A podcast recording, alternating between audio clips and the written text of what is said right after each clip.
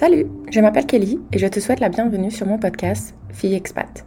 Ma mission, c'est de t'aider, toi, en quête d'épanouissement, à te préparer à sauter le pas de l'expatriation. Comme tu vas pouvoir le découvrir très rapidement, je suis partie à la recherche de femmes qui ont vécu l'expatriation et qui ont bien voulu partager avec moi, mais surtout avec toi, leurs expériences. Elles vont également nous parler de leur situation avant de prendre cette grande décision et leur dernier moment juste avant de mettre les voiles. J'espère vraiment que tu vas pouvoir te retrouver dans certains de ces témoignages et je te promets d'essayer au mieux d'interroger un maximum de profils différents. Je ne vais pas t'en dire plus et je te souhaite une très bonne écoute.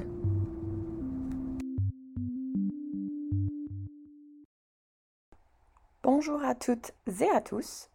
Aujourd'hui, pour la première fois dans les podcasts de Fille je reçois une invitée que je ne connais absolument pas.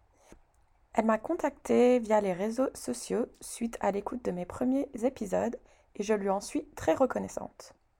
Donc pour info, elle va vous dire où elle se trouve, mais on a 12 heures de décalage horaire. Donc euh, je la remercie énormément de euh, bien vouloir faire cette interview à la fin de sa journée, après sa journée de travail. Et donc voilà, sans plus attendre, je vais te laisser te présenter euh, à nos auditrices et nos auditeurs. Et si tu peux nous dire ton prénom, ton âge et la ville où tu te trouves actuellement. Oui, bah, bonjour à tous. Je m'appelle Carlyle et euh, j'ai 25 ans. J'habite actuellement à Taipei, donc euh, la capitale de Taïwan, en Asie, pour ceux qui ne voient pas du tout. Oui, d'ailleurs, avant qu'on commence l'enregistrement, je me suis moi-même amusée à regarder où c'était sur Google et j'en avais absolument aucune idée. Donc je vous invite tous à regarder, donc ça sera marqué dans la description du podcast où elle se trouve. Euh, mais c'est super intéressant, elle va vous en dire plus euh, d'ailleurs à un moment donné. Et euh, enfin, on en apprend tous les jours quoi sur, sur ce monde qui a tellement à nous apprendre. Mais avant d'en arriver là, est-ce que tu peux nous dire que depuis combien de temps tu te trouves à Taïwan? Alors ça fait un tout petit peu plus d'un an. Donc, euh, je me suis expatriée en septembre 2019 euh, pour le travail. Euh, ouais, pour le travail. voilà. Donc, parce que moi, j'en sais un petit peu plus sur elle avant qu'on ait fait cette interview, parce que je voulais quand même pas commencer à blanc. Donc, peut-être, je te proposerais, est-ce que tu voudrais qu'on commence par revenir beaucoup plus en arrière et qu'on parte quand tu étais à l'université? Tout à fait, parce que finalement, c'est un petit peu ce qui lie euh, euh, ce que, j'ai fait jusqu'à aujourd'hui. Euh, donc, en fait, c'est le chinois finalement. Je vais partir du chinois, qui est un petit peu le fil rouge de ce qui m'a amené à travailler aujourd'hui à Taïwan. Donc, en fait, j'ai commencé à apprendre le chinois au lycée en troisième langue parce que je descends. Donc euh, voilà, c'était ma troisième langue. Et, euh, et en fait, finalement, j'ai décidé de continuer cet apprentissage euh, dans une école de commerce. Donc, je faisais du business, on va dire, et en même temps, j'apprenais le chinois. Donc, j'ai fait deux ans à Reims, dans cette magnifique ville, pour ensuite continuer mes études, toujours en business management, à Pékin. Donc, en fait, j'ai passé trois ans à Pékin dont deux années et demie à étudier euh, le chinois et aussi avoir des cours euh, de business, euh, communication et même de finance en chinois. C'était pas très glorieux, mais on y arrivé. Et ensuite, j'ai terminé par six mois de stage à Pékin. Donc, donc ça, c'était il y a deux ans. Pourquoi le chinois en fait? Est-ce que c'est parce que tu savais que tu allais atterrir à Reims où il y a plein de bons champagnes Ou c'est parce qu'il il y avait quelque chose de plus profond avec la langue du chinois? Ça m'intéresse. Alors en fait, non, vraiment, le, chinois, c'est vraiment. Euh, enfin, je ne vais pas dire que c'est une passion, c'est vraiment quelque chose qui m'a marqué. Enfin, en fait, vraiment, le jour où j'ai vraiment commencé à apprendre le chinois, c'était euh, quand j'étais en cinquième, euh, parce que ma mère m'avait proposé de prendre des cours par correspondance. J'avais, enfin, parce que j'avais certaines facilités, on va dire, en cours et que je voulais apprendre une nouvelle langue. Donc ça a vraiment commencé par ça. Et en fait, j'ai par la suite, du coup, continué à un peu m'intéresser à la Chine et sa culture. Et ensuite, donc quand j'ai passé le bac, je ne savais pas trop quoi faire en vrai. J'avais fait un bac ES, enfin, tout ce qu'il y a de un peu plus euh, général, on va dire. Et euh, je savais que j'étais plus ou moins sociable, que j'aimais les langues. Et donc, avec ma mère, on a cherché qu'est-ce que je pourrais bien faire de ma vie. et donc, euh, on est tombé sur cette école, qui, donc cette école de commerce. Donc, à la base, je voulais pas du tout rentrer dans une école de commerce. Mais en fait, celle-ci proposait donc un, un, double cursus donc franco-chinois qui s'appelle le CESEM, donc à Neoma, donc en post-bac. Une fois passé les tests, euh, écrits et oraux, donc euh, quand tu es accepté dans ton cursus, donc ça peut être franco-chinois, franco-américain, franco-canada, euh, tu sais que tu vas faire donc deux ans en France et ensuite trois ans ou deux ans à l'étranger. Ça dépend du pays dans, dans lequel tu vas. Donc en fait, j'ai signé un peu en n'ayant pas trop de recul finalement, mais en ayant quand même choisi de m'expatrier, pas m'expatrier, mais d'étudier à l'étranger parce que je trouvais que ça alliait en même temps le voyage euh, le fait d'apprendre une nouvelle langue et en même temps d'étudier. Enfin, tout ça en un, en un, seul point, je trouvais ça super bien. Ça faisait un peu un package euh, sans perdre de temps. Ouais, non, c'est clair. C'est juste moi ce qui m'intéresse. Enfin, moi j'aurais peut-être choisi l'espagnol, l'italien. Donc c'est pour ça pourquoi le chinois en fait. Mais euh... mais pourquoi pas en fait? ouais, euh, je sais pas, j'aime bien les choses un peu différentes, tu vois, un peu comme mon prénom. Ouais. Euh, j'aime bien tester des trucs Ouais, je sais pas, j'avais envie de voir un, truc qu'on voyait peut-être pas souvent. Et, encore une fois, en cinquième, quand euh, j'ai commencé à prendre ces cours un peu vite fait de loin, et que en fait, j'avais le choix entre le russe et euh, le chinois. Les deux, enfin les deux, en fait, les deux langues, euh, vu qu'elles étaient un peu lointaines, que ce soit par géographiquement parlant, comme la langue et la culture, et puis du coup, je suis tombée sur, je me suis arrêtée sur le chinois parce que bah, la calligraphie, encore une fois, le fait de de lire des caractères, des dessins qui ne sont même pas un alphabet. Mhm. Euh, Enfin, c'était tout ce qu'il y avait derrière, un peu de mystérieux et de tous les stéréotypes qu'on pouvait avoir de la Chine qui m'ont intéressé à creuser un peu plus pour savoir ce qu'il y avait vraiment derrière tout ça en fait. Ouais, non, c'est clair, non, c'est magnifique. Honnêtement, euh, leur, euh, d'ailleurs, elle m'a écrit euh, quelques, je sais même pas comment on dit, des signes ou des lettres ou des dessins. Mais c'est sûr que c'est magnifique. Des caractères, ouais. Oui, des caractères. Euh, donc voilà, donc du coup, ouais, donc toi, tu as été faire ton. Euh, tu as été à l'école à Reims, donc tu savais que tu allais partir. Donc j'imagine que la préparation euh, à ce niveau-là était quand même assez simple et assez dirigée par l'école. Ouais, franchement, je pense que ça a été une grosse aide. Ben oui, d'être tout simplement épaulé par l'école, que ce soit de l'administratif, puisqu'on avait un lien en fait avec. Enfin, on était en partenariat avec l'école. Donc j'ai bien vu les, les étudiants étrangers qui sont arrivés, on va dire, d'eux-mêmes qui étaient très courageux, du coup, je trouvais, euh, pour s'inscrire dans des écoles en Chine. C'était la galère, quoi, pour eux. En plus, tu arrives, tu parles pas chinois. euh, alors que nous, on était quand même, euh, même si des fois, on était un peu livrés à nous-mêmes, on a eu quand même un petit, une petite aide, quand même, de la part de l'école et de l'administration.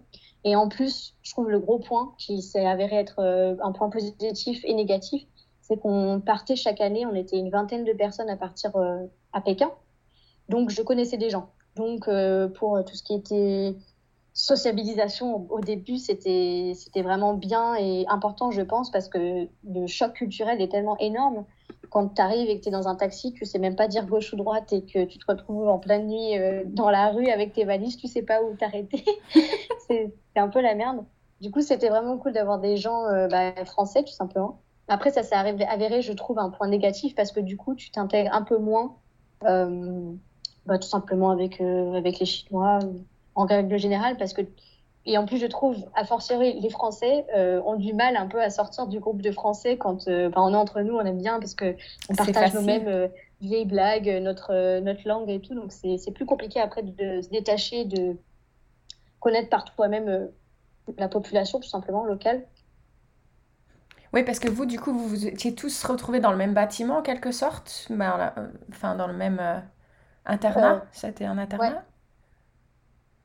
On a, donc euh, dans la même école, après on avait, euh, on enfin, on avait déjà euh, des petites, on va dire des petits liens amicaux plus ou moins forts avec des personnes, et donc chacun s'était mis plus ou moins avec deux ou trois personnes dans un logement, et en plus on était tous proches de l'école. Enfin, tu vois, ça faisait vraiment un, un cocon qui était vachement rassurant au début et enfin pendant tout le long, hein, parce que le truc c'est que ça reste quand même un gros choc culturel d'aller en Chine, faut, faut pas l'oublier. Mhm. Nous, chaque année, malheureusement, il y avait au moins une personne qui abandonnait le cursus parce que ça reste quand même très compliqué d'être à 10 000 km de ses parents et de vivre euh, entouré de personnes qui qui n'ont pas du tout la même culture que toi.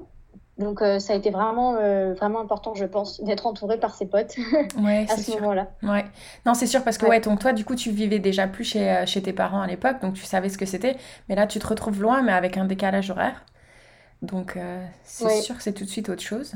Mais bah, du coup, je pense que dans la description du podcast, peut-être qu'on citera ton école si, si c'est s'il y a d'autres personnes qui souhaitent avoir plus de renseignements.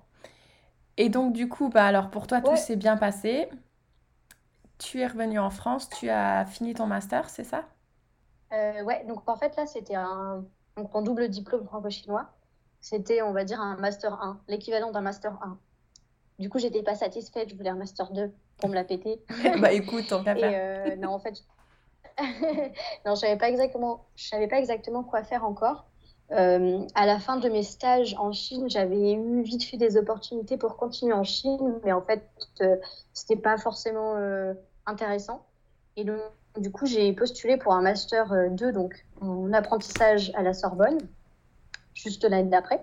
Donc, je suis rentrée pour un an, et donc j'ai fait un an à Paris en relations internationales à la Sorbonne et en apprentissage. Et donc, euh, c'est un peu grâce à cet apprentissage que ben, j'ai eu l'opportunité de travailler à Taïwan euh, par la suite. Parce qu'en fait, pendant mon année, j'étais à la région Île-de-France. Je travaillais euh, pour, le service économique sur tout ce qui est le volet innovation.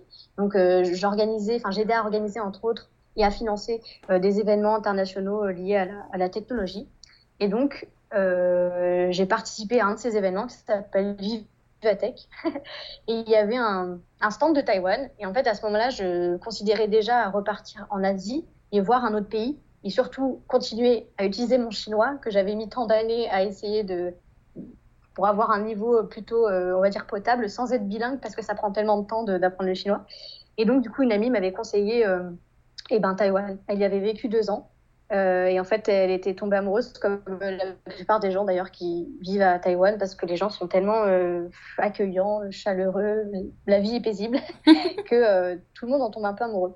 Bref, donc du coup, il y avait ce stand de Taïwan, et j'ai rencontré donc mon boss actuel sur ce stand-là, qui présentait du coup ses, innovations. Je, je, lui ai fait part de ma volonté d'aller à Taïwan pour travailler. Il m'a filé sa petite carte sa petite, sa petite carte de business card, petite carte de business, ouais. je sais plus comment on dit ça. C'est ça.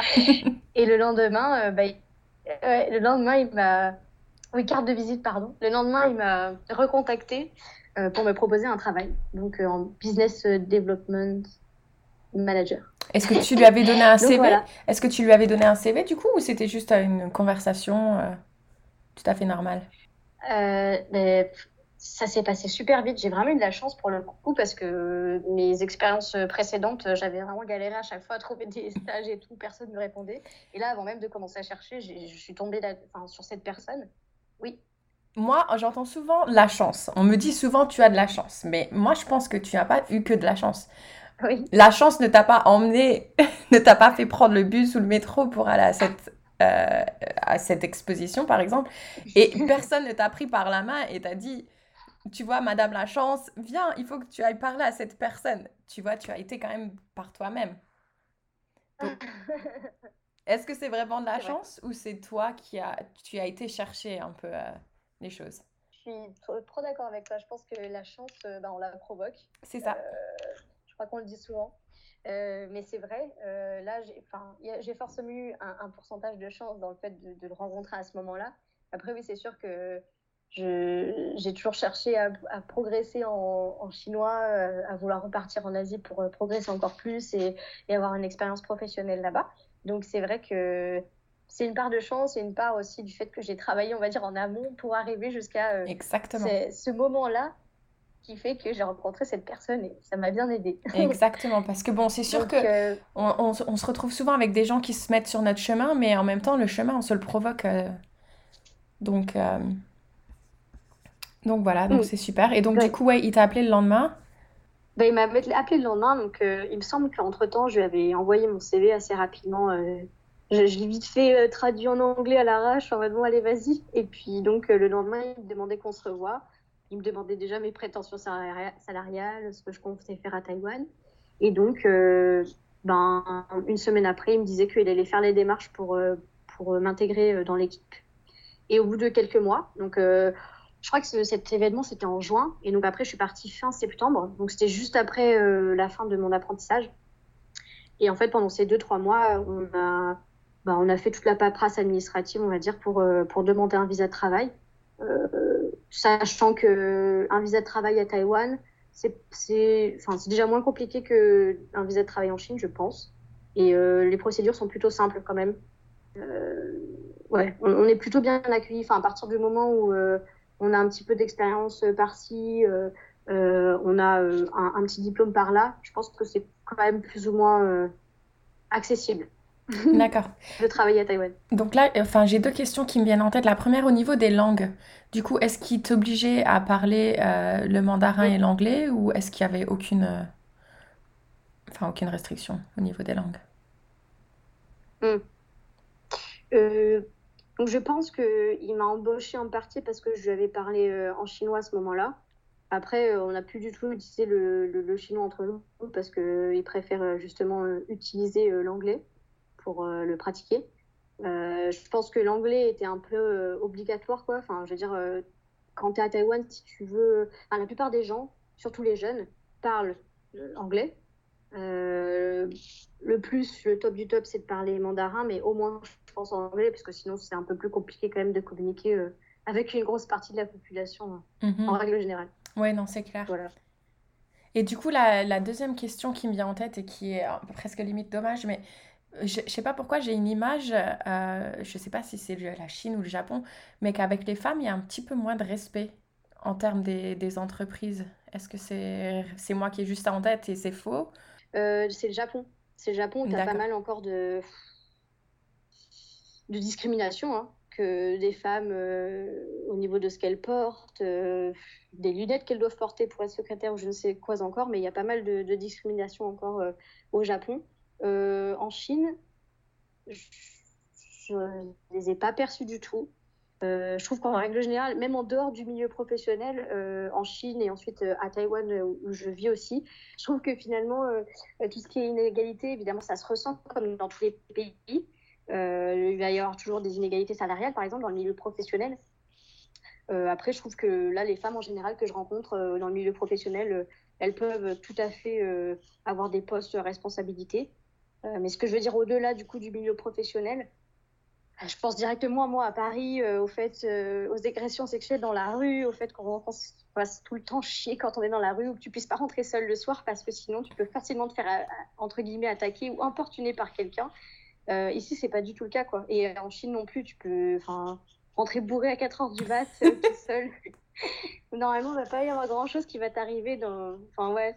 Et pareil pour Taïwan quoi. Et pareil, en règle générale, enfin, en fait, j'ai vraiment cette impression dans la rue, quoi, où en France, euh, il y a ce non-respect qui est euh, inadmissible. Et je trouve euh, ouais, aberrant encore aujourd'hui, quoi, où t'as pas l'impression que tu es chez toi dans ta rue, quoi, que c'est ton territoire. C'est ça. T'as vraiment l'impression que c'est celui des hommes en général. pas tous, évidemment, mais que tu puisses pas.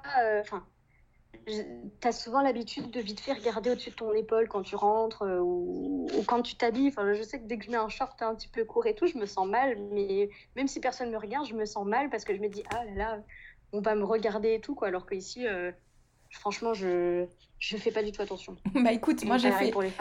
Moi j'ai fait la grosse erreur de touriste l'année dernière. Euh, j'avais un business trip donc à Paris. Et donc, eh ben, comme euh, bonne française qui n'est pas rentrée depuis de nombreuses années, j'arrive à Paris, je prends le métro, je mets mon téléphone dans la poche. et ben, il n'a pas duré longtemps. Et là, j'ai toute ma famille. Mais, mais t'es bête ou quoi? Mais tu sais pas qu'il y a des pickpockets? Tu dis, mais ça fait des années que moi, je suis à ton dos que non, ton téléphone, ça m'est même déjà arrivé, tu peux le laisser sur un bar, aller aux toilettes et revenir, ton téléphone sera toujours sur la table. Au contraire, tu as quelqu'un qui va te suivre aux toilettes qui va dire Mademoiselle, vous avez oublié votre téléphone sur le bar. Mais grave, mais je suis trop d'accord. Et à Taïwan, c'est exactement la même chose. Il y a plein de, d'étrangers qui sont tous les jours qui postent des trucs sur Facebook en mode ouais, j'ai oublié mes clés sur mon scooter ou euh, ma montre euh, sur le vélo et tout. Et genre, euh, le mec, il le retrouve en fin de journée sur un poteau juste posé à côté du vélo où il avait, enfin, le, le U-Bike qu'il avait oublié ou, ou, sur son scooter. Enfin, Ici, tu, tu, peux laisser tout ce que tu veux, ton portable, ton sac, tout ce que tu veux. Mhm. Tu es pratiquement sûr que tu vas le retrouver dans tous les cas. Il y a, il y a vraiment très très peu de vols et tout, et ça, c'est vraiment sympa. C'est génial. Oui, moi, ça m'est même arrivé euh, cet hiver euh, que euh, j'ai mon portefeuille qui est tombé de, mon, de ma poche du manteau. Bon, je m'en suis pas rendu mmh. compte, bien évidemment. Et, et j'ai la personne qui est venue me ramener le portefeuille chez moi, en fait. Mais non. Je m'étais même pas rendu compte que je l'avais perdu. Et il y avait tout dedans. Ah ouais, Donc, trop euh, sympa. Ah ouais, c'est ça. Que j'habite au Canada prochainement. Ouais, non, mais c'est. Prochaine destination. Ce qui est drôle, c'est qu'il y en a beaucoup, je pense, que, qui sont en France et qui, nous, qui pensent qu'on est courageuse. Mais au final, moi, j'ai envie de dire, c'est vous qui êtes courageux, quoi. Parce que moi, quand je rentre en France, j'ai beaucoup plus peur que quand je suis au mm. Canada. Donc mm. là, je fais un road trip, j'ai mm. pas du tout peur, quoi. Ouais, je suis euh, trop d'accord. Je suis trop d'accord, c'est souvent ouais, un peu la parole qui décourage, entre guillemets, les, ouais, les, les, meufs qui veulent partir et toi l'étranger, on m'a dit fais attention là-bas, tu sais, la culture, la religion, patati patata. Et ouais, non, en fait, euh, on est un peu des guerrières, je trouve, en France, tous les jours. Et c'est pas. Après, bon, euh, je, vais, je vais arrêter de casser du sucre sur la France, mais oui, c'est pas pire, pas mieux, mais tu peux, tu t'en sors très bien de partout, euh, même si tu es une meuf, et, et basta, quoi. Tu peux voyager si tu as envie, enfin. Non, c'est ça. quoi. Mm. Non, c'est ça. Et donc, du coup, pour en revenir au moment où des, préparatifs euh, de ton visa pour aller à Taïwan, euh, au niveau de ta famille, de ton entourage, euh, comment ils l'ont perçu? Parce que du coup, toi, tu étais déjà parti, maintenant tu reviens, tu vas repartir. Est-ce que tu avais un peu des mm. retours négatifs? Est-ce qu'ils avaient peur ou est-ce qu'ils étaient un peu déçus de te voir repartir ou comment ça se passait? Ouais. Euh, alors, ils ont été super euh, compréhensifs. Je pense qu'ils le savent depuis le début. Bah, c'est un peu grâce à eux que j'ai eu euh, l'envie de voyager, enfin, que l'envie de voyager est aussi forte parce que j'ai eu la chance de pouvoir partir régulièrement à l'étranger avec eux depuis que je suis toute petite. Donc, j'ai vraiment enfin, acquis, enfin, pas acquis, mais l'envie de découvrir est vraiment venue par ces voyages différents que j'ai pu faire avec eux et tout, de découvrir de nouveaux endroits, de nouvelles cultures de nouveaux paysages. Euh, donc, quand je suis partie en Chine, ça a été vraiment dur, mais ils me supportaient, enfin, ils étaient vraiment derrière moi, enfin, puisque depuis le début, euh, bah, ma mère notamment, qui m'a aidé un petit peu à choisir mes études, enfin, ils savaient tous que j'allais partir dans tous les cas en Chine. Ça a été dur sur le moment, mais en aucun cas, ils m'ont fait peur ou, ou ils ont laissé paraître, en tout cas, qu'ils avaient peur ou qu'ils étaient trop tristes. Mhm. Euh, après, le moment, le jour du départ, euh, c'était moins rigolo à l'aéroport. Mais après, je pense qu'on s'y fait, ça fait, enfin, je pense qu'ils s'y sont fait aussi. Ça fait un peu partie du rituel que je rentre à chaque fois à l'aéroport et qu'on se retrouve à l'aéroport maintenant. Donc au final, partir à Taïwan, sachant qu'en plus, je partais avec euh, mon copain, je pense qu'ils ont été aussi rassurés que je parte pas toute seule et tout sur ce plan-là. Donc ils étaient grave contents pour moi et et super content aussi d'avoir une nouvelle destination où aller. Oui, c'est ce que j'allais dire. Ça passé avec le Covid. Euh, mais... mais ils étaient prêts. Euh, il y avait toute la smalle là, là qui allait se, se ramener euh, à 8-10 personnes en. Je crois que c'était en mai de cette année, donc mai 2020. Et puis bon, bah, du coup, ça s'est pas fait. Mais à la base, ouais, ils étaient censés venir pour un petit peu admirer Taïwan aussi. Bon, ça sera que partie remise. Oui. Mais du coup, ouais, tu, tu as mentionné, tu es partie avec ton copain, toi, du coup. Ouais, tout à fait. Euh, donc moi j'avais prévu donc euh, 4-5 mois avant de partir donc à Taïwan, j'avais donc accepté cette offre pour partir à Taïwan.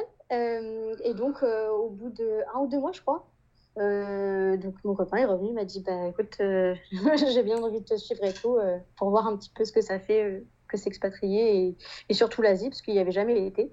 Donc lui il a fait une demande de PVT euh, pareil, on peut faire une demande de PET assez facilement, même encore maintenant, pendant le Covid. Je, dis ça, hein, je dis rien, mais s'il y en a qui veulent découvrir euh, Taïwan, c'est maintenant.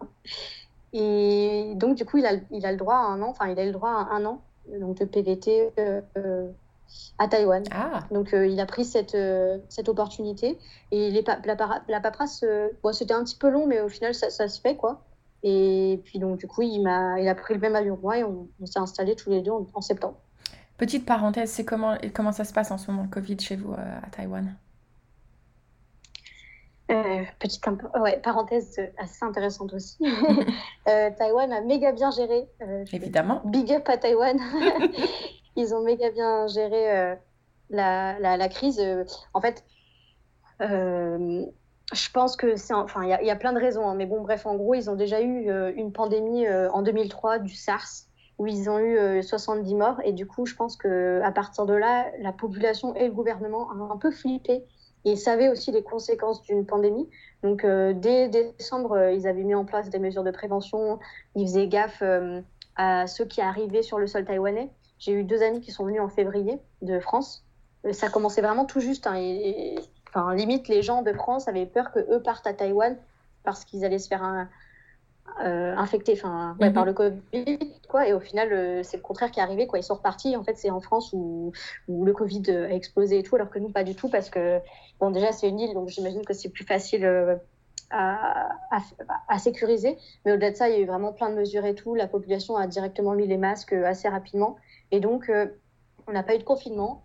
Il y a eu une dizaine de morts, je crois, depuis le début. Et là, ça doit faire 200 jours, je crois il faudrait que je vérifie, où il n'y a pas eu de cas locaux. Génial. De, gens, euh, de, ouais, donc euh, ils ont vraiment trop géré. est-ce, que tu, est-ce que tu sais, il y a combien d'habitants en Taïwan par hasard? Il faudrait que je vérifie, je crois qu'il y a 20, ah, je suis pas sûre, j'allais dire 20 millions, mais je suis pas sûre. Je vais faire une petite euh, recherche rapide, plus de 23 millions. 23, ah, bah tu vois. Ouais. Mm-hmm. Non, parce que quand tu dis qu'il y a eu 10 morts, c'est quand même un... Pré... Enfin, c'est rien, quoi. Ouais. Non, ils ont, ils ont vraiment grave géré. Ils avaient un, comité, enfin pas un comité, mais si, un groupe spécifique pour mettre en place des mesures euh, de prévention euh, sans passer, tu vois, par tout ce qui était euh, vote de loi et tout. ils ont directement mis les gens en quatorzaine. Enfin, ça a été vraiment très, très bien huilé, je trouve, leur système.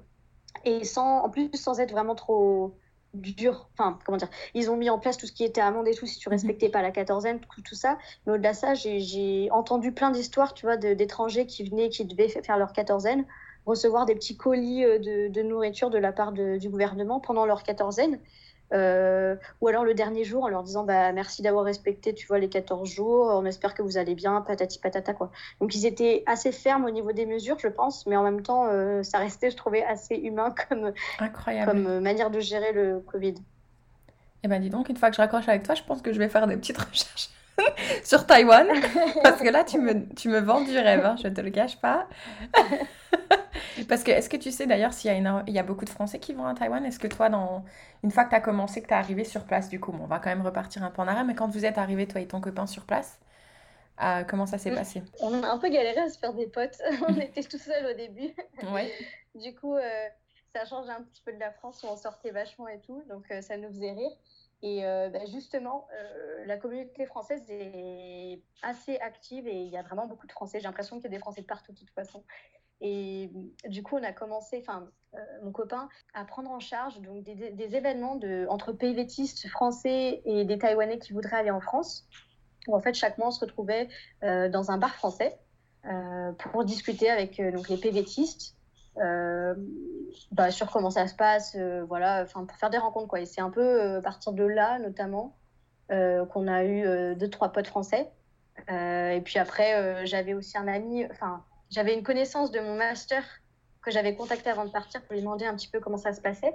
Euh, français aussi, qui travaille donc actuellement euh, à Taïwan. Euh, on s'est on s'est lié d'amitié aussi comme ça et tout parce qu'il y a ben, en fait il y a beaucoup de Français. Encore une fois ils sont partout. c'est clair. Parce que ouais toi du coup quand tu es arrivé tu avais déjà un travail. Et comment ça se passe d'être de enfin est-ce que tes collègues taïwanais est-ce qu'ils deviennent est-ce que vous allez boire des verres? Est-ce que vous invitez à manger ou comment ça se passe? Ah, pas trop, non. Non, c'est un peu comme le. non, c'est. Ouais, je, je pense que ouais, c'est un peu. Pour le coup, c'est pas que mon entreprise, c'est un petit peu en règle générale. Euh, ils sont très bosseurs. puis même, euh, enfin, franchement, par, par, par, contre, comparé à la France, euh, ça, changes un petit peu de tout au tout au niveau du, du temps de travail. Parce que donc là, ici, c'est forcément. Enfin, la plupart du temps, tu en 40 heures. obligatoire, quoi. Tu pas de RTT ou quoi pour pour pallier aux 40 heures. C'est ça. Euh, tu as également 10 jours de vacances par an. et c'est tout. Donc euh, ça change vachement. Et en plus de ça, mes collègues donc, qui sont ingénieurs, euh, moi je fais 40 heures, eux ils faisaient facile du 60 heures. Hein. ils travaillaient même le samedi et tout. Et, je, peux les, enfin, je pouvais les voir que le midi parce qu'ils sortent très rarement. quoi. Et j'ai d'autres amis qui travaillent dans d'autres boîtes à Taïwan. ça a l'air à peu près similaire.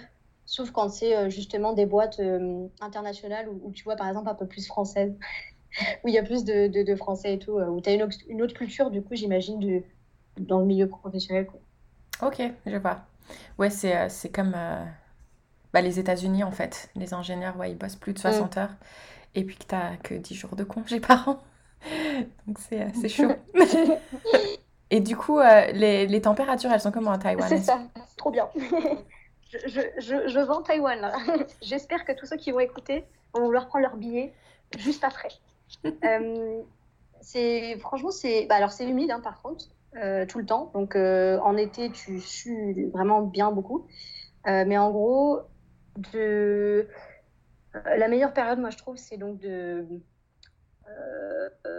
mars ouais, mars à juin. Donc il fait humide mais il fait plutôt bon. Donc tu vas être dans les 20-25 degrés donc c'est parfait pour aller se baigner tout machin en juillet août il fait vraiment très très chaud et lourd et humide donc, tu arrives 30, 35, mais en mode très, très humide. Donc, c'est assez dur à, à supporter Ouais. pour ton corps.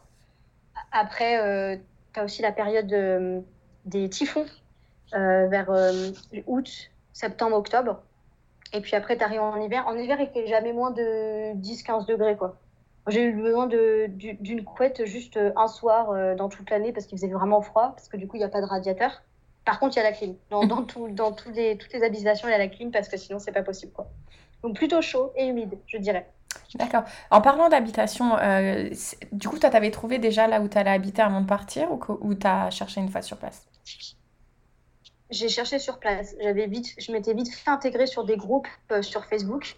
Et en fait, sur place, tu as un, site, bon, il est en chinois pour le coup, où tu peux chercher euh, directement des, euh, des, appartements. Après, tu as, plein de groupes sur Facebook et tout. Et surtout en septembre, tu as, beaucoup d'offres. Donc euh, voilà, c'est très rapide.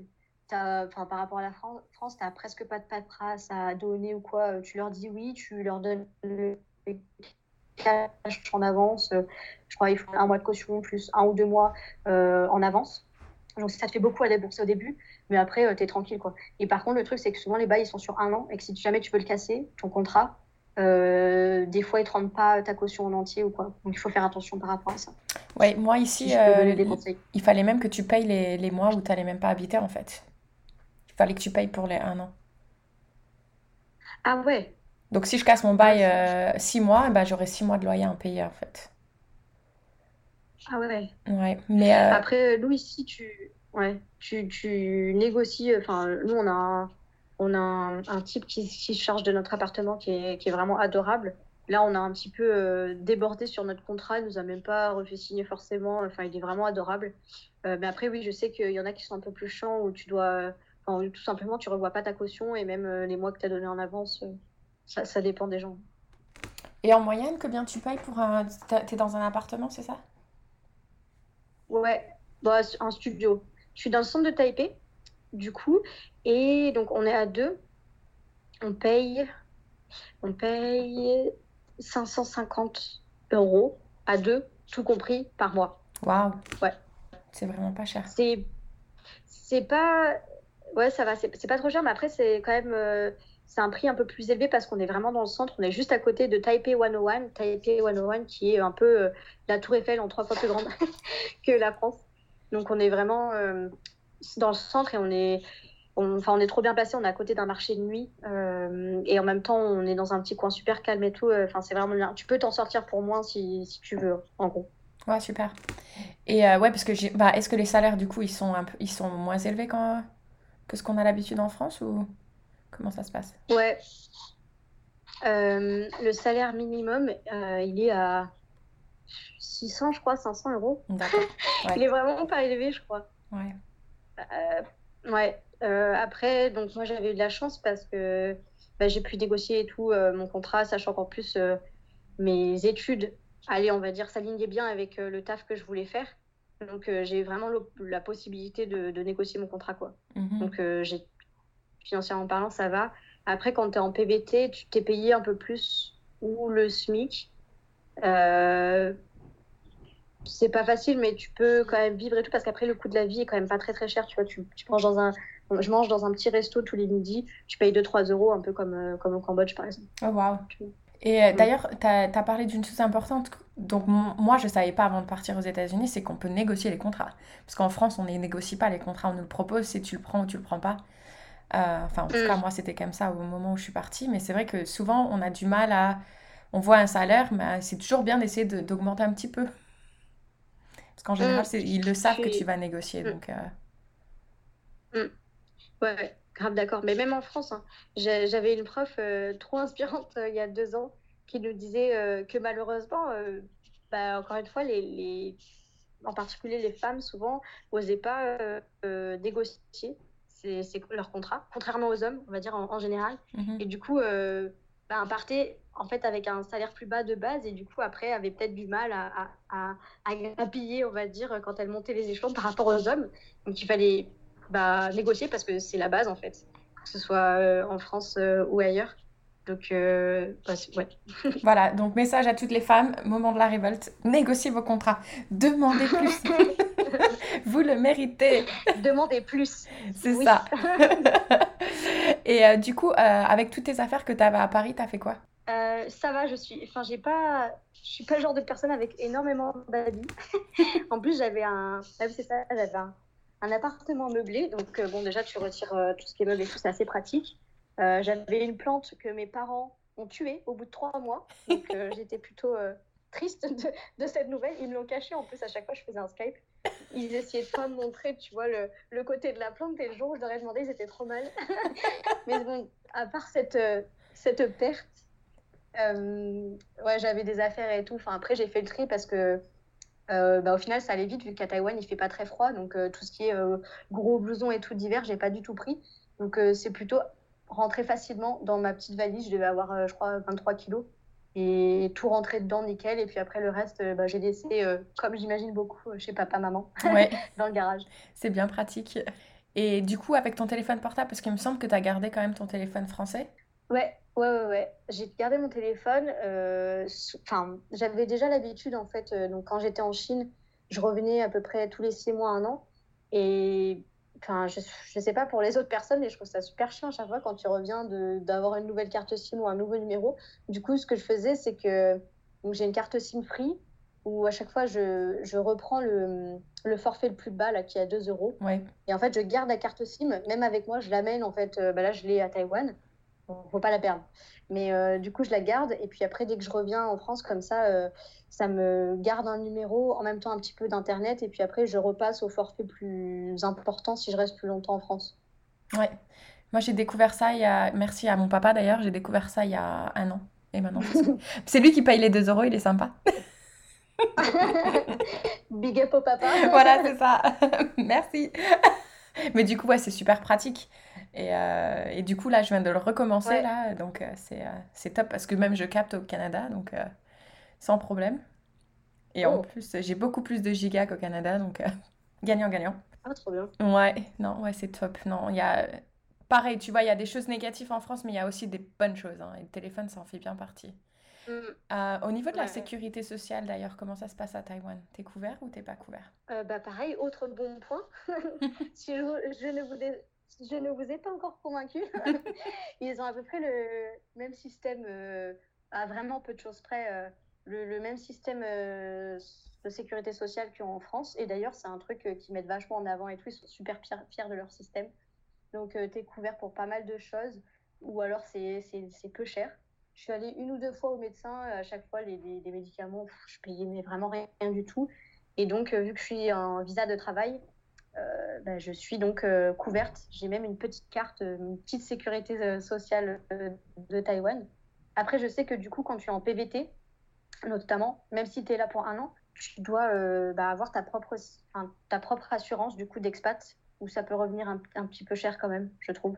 Donc, voilà, petit, attention à ceux qui partent en PVT, quoi. Ouais, c'est une, assurance. Pas avoir la sécurité sociale comme ça. C'est une assurance expat que tu es obligé de prendre à Taïwan ou tu l'as pris ou il l'a pris en France pour Taïwan? Euh, Ouais, donc Alex, en fait, donc c'est mon copain, il est obligé, euh, il était obligé de la prendre avant euh, de partir parce qu'en fait, c'était un des critères. Enfin, tu vois, c'est un des, un des documents que tu dois donner dans le dossier du, du PVT, tout simplement. Ouais, tu dois montrer que tu as payé au moins pour six mois, je crois. Tu te souviens du coup approximatif? Une heure d'idée, hein. C'est pas obligé d'être. Euh, ouais, il me, semble que c'était 90 euros. Non, ça, me paraît peu cher. C'était super cher en fait. Je crois que c'était 300 euros à l'année, un truc du genre. D'accord. Enfin, super cher. Non, oui et non, mais c'est juste vu que tu dois payer euh, tout d'un coup. souvent, en fait, tu as des réductions quand tu, quand tu payes 6 euh, mois ou alors un an, tu as carrément une grosse réduction par rapport à payer chaque mois. Donc souvent, tu, tu prends l'année, quoi. Donc ça te fait. Ça te fait un truc à débourser un petit peu rapidement comme ça, une grosse somme. Mais Voilà. bon, au final, ça vaut le coup, quoi. Mais du coup, pour ceux que tu as réussi à motiver, je pense que c'est quelque chose à prendre en compte peut-être dans le, dans le budget, à prévoir. euh, Oui, je pense que c'est une Ouais. information importante. ouais, faire attention. Et du coup, alors, euh, malgré ce- cette île qui, est- qui semble paradisiaque, est-ce qu'à un certain moment, tu as regretté euh, ce choix ou est-ce que euh, tu t'es dit, mais qu'est-ce qu'on fait là? Euh, Il faut qu'on rentre en France? En vrai, ça va parce que, ben, encore une fois, donc euh, j'ai quand même vécu trois ans euh, en Chine et je trouve que le choc culturel est vraiment beaucoup plus important euh, entre la France et la Chine qu'entre Taïwan et la France. Et enfin, sachant que, en fait, je pense que je me suis un petit peu habituée à le fait d'être déjà partie à l'étranger. Je pense que ça te T'as, as déjà un petit peu euh, l'expérience, on va dire, de, de te retrouver un petit peu au milieu de gens que tu vas peut-être pas comprendre ou de, de, de, de procédures qui vont être chiantes à faire et tu sais que tu vas passer par là. Du coup, euh, bah, je savais un petit peu à quoi m'attendre et en fait, au final, j'ai été agréablement, agréablement surprise de voir à quel point toutes les personnes sont vraiment là pour t'aider. Les procédures administratives, ils prennent vraiment en compte les étrangers. Donc, euh, donc à chaque fois, tu as des gens qui viennent te parler en anglais, qui t'accompagnent et tout. Enfin, j'ai pas eu trop de problèmes, pareil, au niveau administratif, enfin, pas trop. Et, euh, et la vie est plutôt paisible. Donc euh, ça va, c'était surtout en fait euh, quand on a su, parce que que ce soit mon copain ou, ou moi, on était censé accueillir plein de gens pour faire passer, on va dire, l'année quoi. Au bout de six mois, ça fait toujours plaisir de recevoir de la famille, des amis. Et bah ouais, c'est vrai que le Covid, ça a un petit peu mis un coup à nos pas à nos plans quoi. Mhm. On s'imaginait faire des restos euh, trop bien, super chers avec notre famille qui nous paye tout ça et au final, euh, on se retrouve avec euh, rien du tout. Ah, c'est dommage. Donc, euh, je pense que ça a été un, un coup dur et puis surtout euh, parce que du coup, après, enfin, quand on a su que ça, a été vraiment, ça allait être vraiment la merde pour le Covid et que personne allait pouvoir voir personne, euh, tu sais pas quand est-ce que tu rentres exactement, donc tu sais pas trop quand est-ce que tu vas revoir ta famille ou tes potes. Donc, euh, ça a été vraiment un petit, on a été un peu dans le dur, je pense. J'imagine au bout du, enfin, après savoir en fait que le Covid allait un petit peu euh, euh, faire revoir tous nos plans. Mhm. Je pense que ça a été un peu le, le moment le galère, quoi. Ouais, je pense que de toute façon, Covid, euh, il change les, les plans de vie de beaucoup de personnes en ce moment. Oui, oui, c'est clair. Pour ça, je ne me plains pas, mais c'est vrai que c'est toujours. euh, Enfin, ça, ça a été ouais, un peu une période un petit peu, un petit peu relou. Et je pense que c'est toujours bien euh, de prévoir quand est-ce que tu vas revoir euh, ta famille euh, ou, ou tes amis pour euh, te donner un petit objectif, quoi. Parce que, bah, mine de rien, c'est quand même une aventure et c'est pas tous les jours, tout le temps facile de vivre à l'étranger. Ouais, non, Voilà. c'est sûr. Et du coup, avant que je te pose les deux dernières questions de la fin que je pose toujours, est-ce que tu as d'autres conseils ou est-ce que tu aimerais peut-être euh, euh, en profiter pour parler de ton blog? Ben, vous pouvez tout simplement aller checker. Je tiens un, un petit site en français et en chinois pour les plus téméraires, euh, où je poste un petit peu mes photos, euh, euh, où je raconte un petit peu où je suis allée. Donc, ouais, j'aime beaucoup la nature, donc je vais souvent voir des cascades à la montagne et tout ça. Donc, vous pouvez peut-être avoir un petit aperçu de ce qu'on peut faire tous les week-ends à Taipei, autour de Taipei. Sachant que je trouve vraiment Taïwan, enfin, je trouve que ce pays est vraiment trop bien en fait. Il y a trop peu de gens qui connaissent ce pays. J'ai aussi proposé à Courrier International, qui a un parti blog Courrier Expat, de parler un petit peu de Taïwan. Euh, donc, je ne sais pas si vous connaissez, mais en tout cas, c'est super intéressant pour ceux qui veulent s'expatrier et qui, qui veulent vraiment un retour euh, ben, de- d'expatriés ou de Français qui vivent à l'étranger. Ça s'appelle Blog Courrier Expat et il y a plein, euh, ben, il y a plein de pays différents, que ce soit euh, ben, la Chine, le Canada, les États-Unis, et donc des gens qui vont écrire chaque semaine et raconter un petit peu leur vie. Et donc, du coup, j'ai ouvert, enfin, on a ouvert il n'y a pas longtemps avec Courrier International la, un- une partie spéciale euh, Taïwan. Et donc, chaque semaine, je raconte un petit peu euh, ce qui se passe euh, à Taïwan. Alors, c'est pas vraiment, c'est pas vraiment un travail journalistique, enfin, même pas du tout. C'est plus un témoignage, euh, savoir un petit peu euh, quelles sont les fêtes ici, euh, quelles sont les différences. Donc, je raconte un petit peu les anecdotes qui peuvent m'arriver à Taïwan et et vous pouvez aussi regarder tout ce qui se passe aussi pour les autres Français à l'étranger. Je trouve que cette partie-là est vraiment super bien. Non, je Voilà, connaissais. je recommande. Honnêtement, je connaissais pas du tout et c'est clair que je vais aller y jeter un œil. D'ailleurs, Mm. je mettrai, hein, je rappelle à tout le monde que je mettrai tous ces liens euh, dans la description du podcast parce que tu nous apportes quand même beaucoup de bonnes informations. Gentil. Et, et oui, en plus, euh, j'adore euh, Courrier International, mais c'est vrai que c'est payant. Enfin, en tout cas, ouais, c'est payant. Mais du coup, cette partie-là n'est pas payante. D'accord. Donc, tout, tout le monde, en fait, peut facilement accéder donc, à blog Courrier Expat. C'est ouvert à tout le monde. Ok, génial. Alors, du coup, ben, on arrive aux questions de la fin.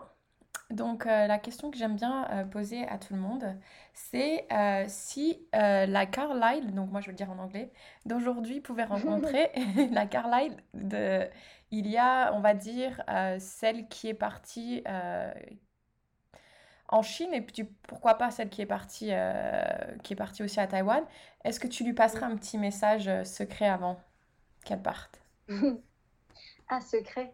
Euh, ben, je pense que je la- en vrai, je la féliciterais pour tout le Super. chemin qu'elle a fait et que, ben, euh, que, enfin, je pense que, comment dire, non, je pense que je la féliciterais, que je lui ferai un, un- un gros câlin, un gros big up, comme on dit, pour euh, les, les- les petites épreuves à venir, parce que forcément, il y a des choses qui sont plus ou moins drôles euh, euh, sur le chemin, on dira, mais bon, finalement, je trouve que ça sert à quelque chose.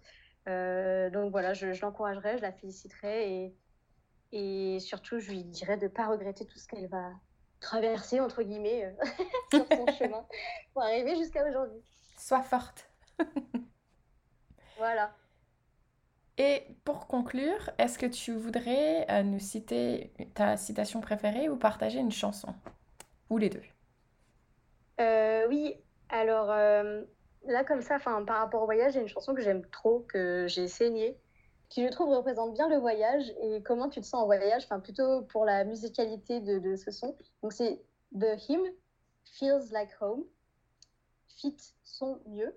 Bon, je sais pas du tout si je les dis bien à chaque fois les noms, mais bref. Mais si. Et, euh, et, en, et en gros, euh, en tout cas, le refrain de ce que je comprends, parce que souvent je, je, je fais du yaourt quand je chante, chante euh, c'est que en gros, il, la personne ne sait pas où elle est, mais en tout cas, il a l'impression d'être à la maison. Et enfin, c'est pas vraiment tant les paroles, parce qu'encore une fois, je les écoute pas trop, mais c'est plus le, ouais, la musicalité. Je sais pas, ça, je trouve que ça donne une bonne, un bon mood. Euh, et que ça résume bien euh, peut-être euh, le voyage. Je sais pas. Génial. Ok, faudra que j'écoute ça. Ouais. Et je voulais dire un dernier truc aussi que j'ai oublié de. Oui. Euh, par rapport. euh, je voulais faire un, un big up à toutes les non, en gros, je voulais aussi bah, tout simplement encourager toutes les meufs qui ont un rêve de partir euh, à l'étranger ou tout autre rêve d'ailleurs, euh, bah, de les réaliser. Bon, ça fait un peu cucu comme ça, mais. euh, Mais non. je, je trouve, je trouve que le fait de s'encourager entre, entre nous, ben, c'est super important. Donc, ben, celles qui nous écoutent, on est super fiers de vous. Continuez votre chemin et puis réalisez vos rêves euh, dans la vie. Voilà. Tout à fait d'accord avec toi et ça fait pas cucu du tout. Eh ben écoute, merci beaucoup d'avoir partagé tout ça avec nous et avec euh, les auditrices et les auditeurs, parce que j'imagine qu'il y a aussi des hommes qui nous écoutent. Euh, mais merci beaucoup pour ton temps, parce que je sais qu'il commence à faire tard chez toi. Et puis ben du coup, bonne continuation, bon retour en France. Et puis, merci beaucoup. et je te dis à très bientôt. Ça marche. Ben, merci beaucoup en tout cas, c'était super intéressant. Et voilà, merci de ton écoute. Si tu as aimé cet épisode et que tu penses que ce podcast mérite d'être visible ou que tu souhaites tout simplement me faire savoir que je devrais continuer ces interviews, je t'invite à me laisser un petit commentaire et pourquoi pas me faire le don de 5 étoiles. Je t'invite aussi à partager ce podcast autour de toi si tu souhaites à ton tour venir en aide à d'autres femmes. À très bientôt j'espère. Cheers